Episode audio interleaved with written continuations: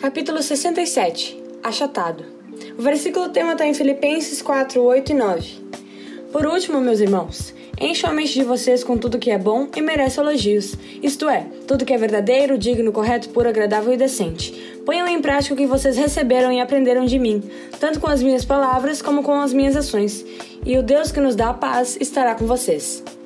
Em uma oportunidade, um jovem que estava indo à igreja havia um pouco tempo perguntou para o seu líder se poderia frequentar casas noturnas e festinhas na casa de seus amigos e continuar fazendo parte do grupo dos jovens mesmo assim. A resposta do líder foi através de outra pergunta: Tu acha que Jesus pode entrar neste lugar e permanecer lá por algum tempo? Ou até mesmo se alegrar com as atitudes das pessoas nas festas? O rapaz demorou um pouco para responder, não por não saber a resposta, mas por não ser uma resposta mais agradável a ele.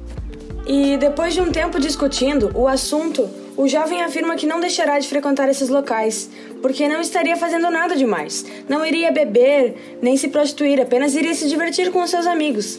E além disso, já havia encontrado muitos outros jovens da igreja naquelas festas. E o que aprendemos com isso? Que o mundo nos impõe uma maneira de pensar. No caso desse jovem, ele não estava pensando com Cristo, mas continuava pensando como seus amigos, que lhe influenciavam a participar dessas festas. Logo, quando o líder percebe que o seu problema é esse, pergunta o que é melhor: agradar a Deus ou aos amigos? Então ele teve a grande oportunidade de escolher ou pensar como seus amigos ou como Cristo. As pessoas que ainda sofrem essa influência e estão apegadas ao mundo pensam apenas em si mesmas, nos seus próprios interesses.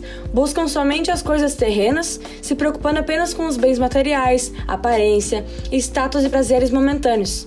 E para fecharmos a porta para esses sentimentos e não sermos levados por pensamentos impuros, precisamos renovar a nossa mente, ter a mente de Cristo, pensar como Ele e olhar as coisas que são de cima.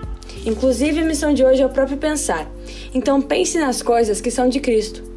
Ore comigo agora. Deus, Existe algo mais excelente do que o mundo me apresenta. Quero poder escolher sempre o que é certo. Em nome de Jesus, amém. Palavra final: ninguém deve buscar os próprios interesses, e sim os interesses dos outros. 1 Coríntios 10, 24. Até a próxima!